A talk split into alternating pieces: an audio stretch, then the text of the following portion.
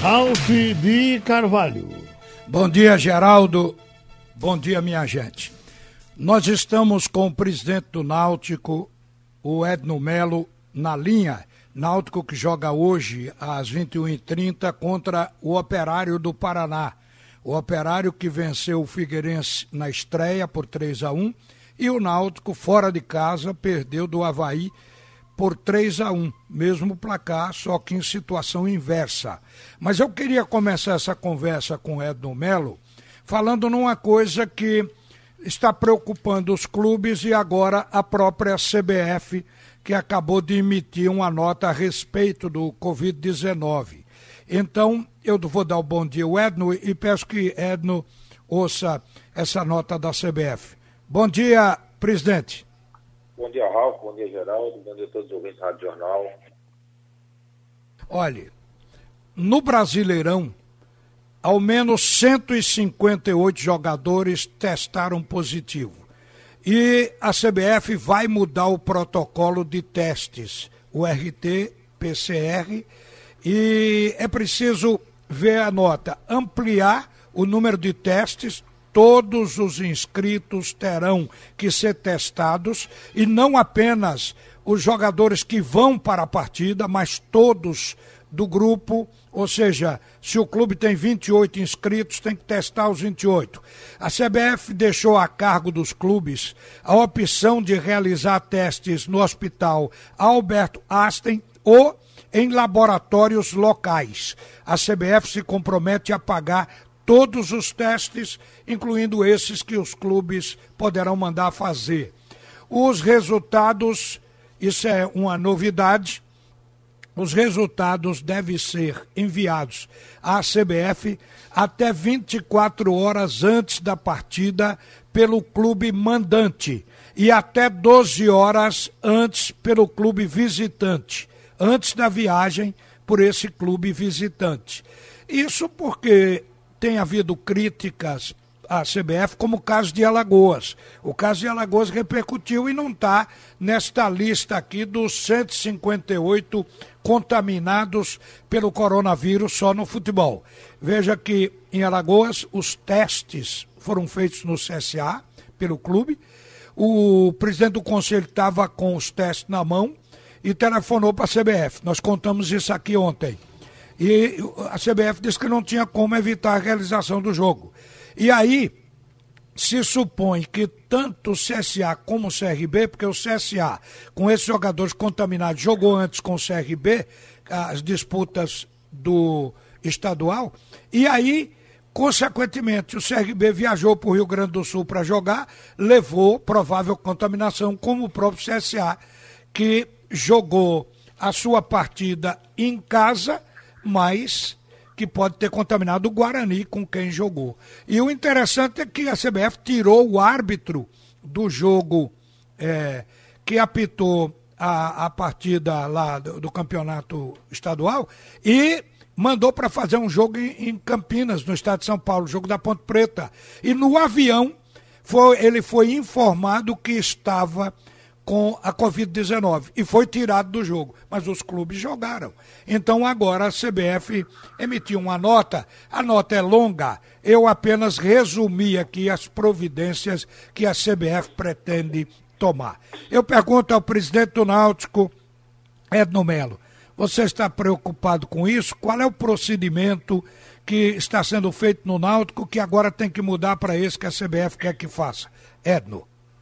Raul, a gente já vem adotando alguns procedimentos é, antes mesmo da CBF é, pedir que fosse feito.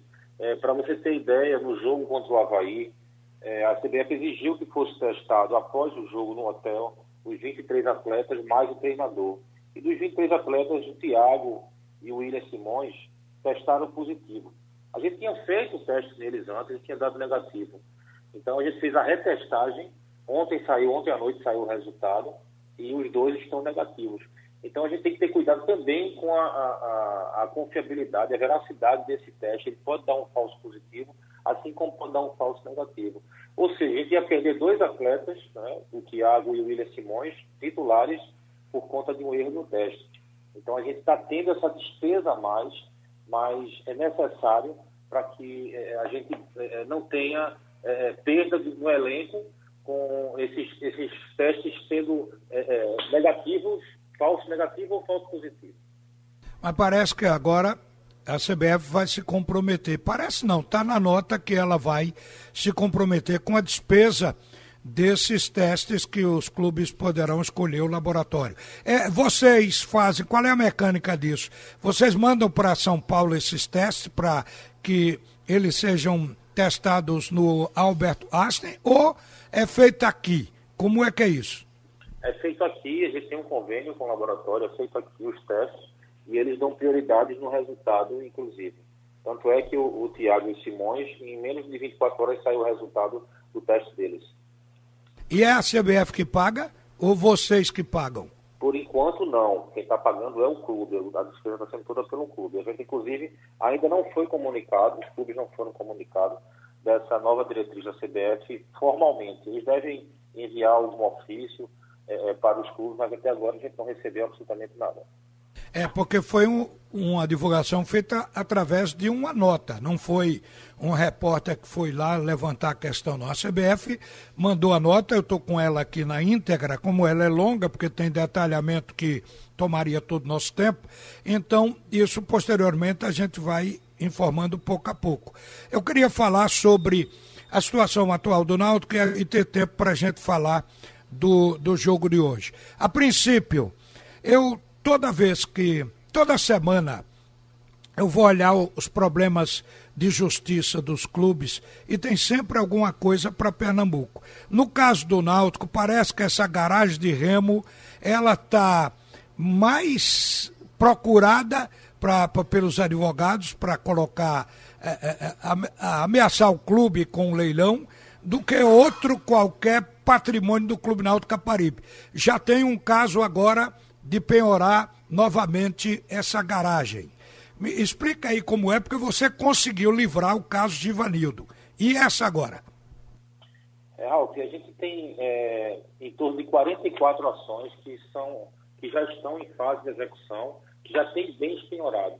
Como a sede do clube, ela é, para o mercado imobiliário, ela ficou praticamente inviável. Não existe interesse nenhum, a, a partir do momento que ela foi tombada patrimônio material, então, é, o único bem que o Náutico tem hoje é a garagem de remo. Então, existem hoje mais de 44 penhores em cima da garagem de remo. Nesses dois anos e meio, a gente já conseguiu defender 14 vezes a garagem. Mas eu, eu fiz uma declaração há um mês atrás, quando veio à tona esse caso, caso de Ivanildo, que teriam situações que seriam muito difíceis a gente é, defender, como é agora o caso de Martinez.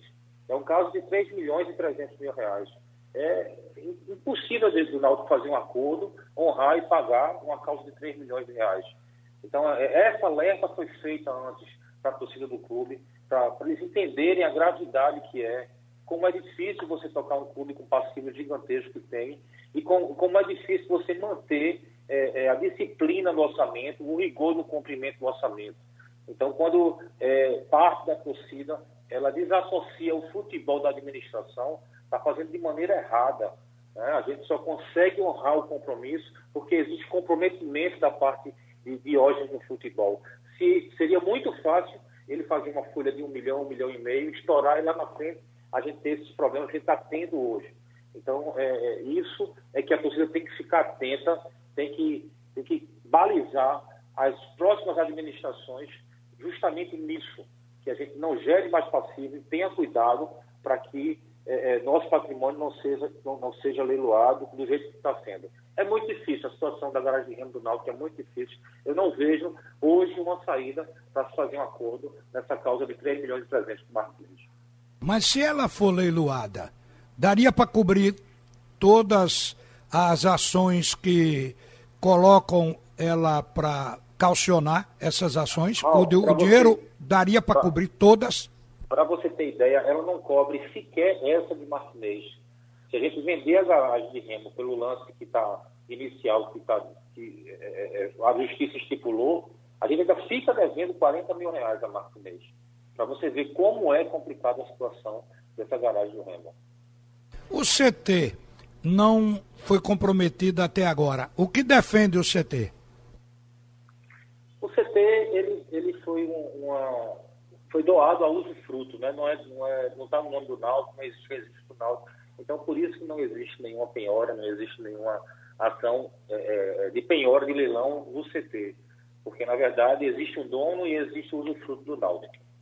Olha, os clubes aqui se endividam há tanto tempo de que os CTs de esporte Alto Santa Cruz foram colocados em nome de terceiros, justo pessoas que se comprometeram, doaram os seus nomes para evitar que esse patrimônio seja perdido pelo clube. O esporte é, obrigou a botar no nome do clube.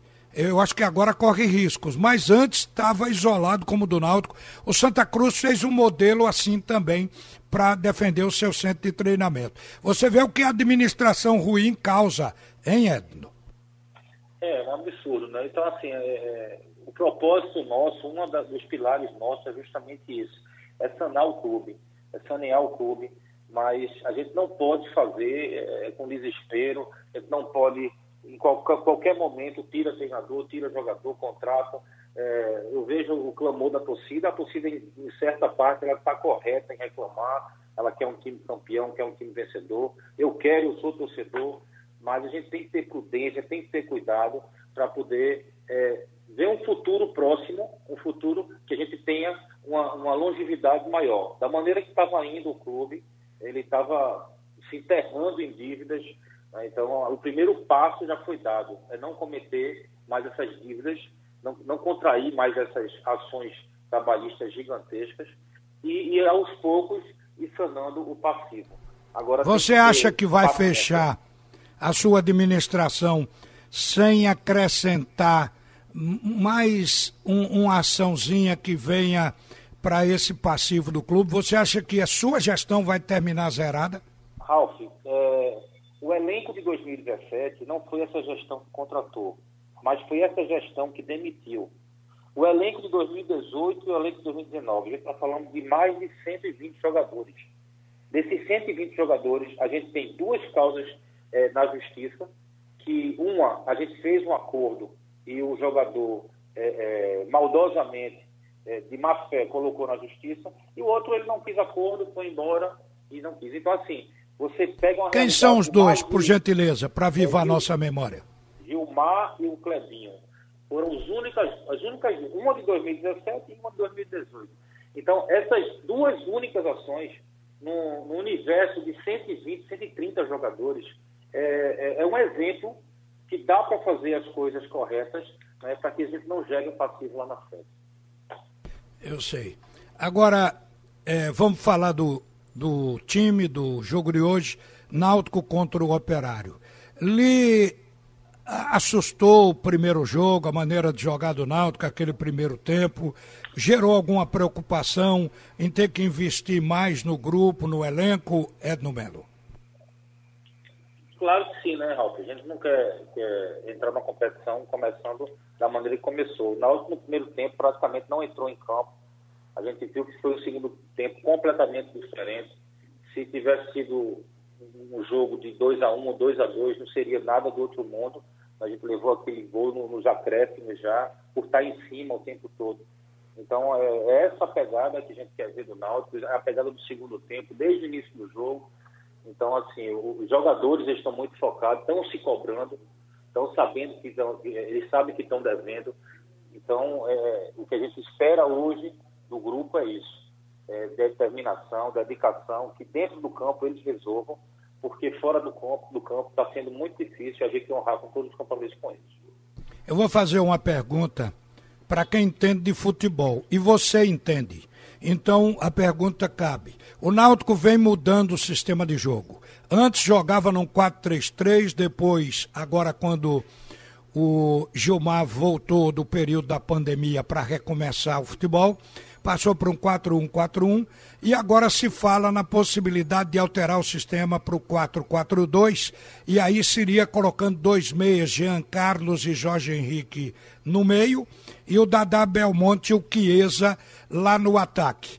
Você acha que o problema do Náutico pode estar em jogadores, porque você falou em pegada, em vontade, ou em sistema tático? Concordo. É, essa mudança, ela tem que existir, tem que existir essas variações. Né? Então, é, acredito eu que hoje ele vai usar uma, uma, formação que não, não vinha sendo utilizado. Talvez ele entre com, com dois meias, né?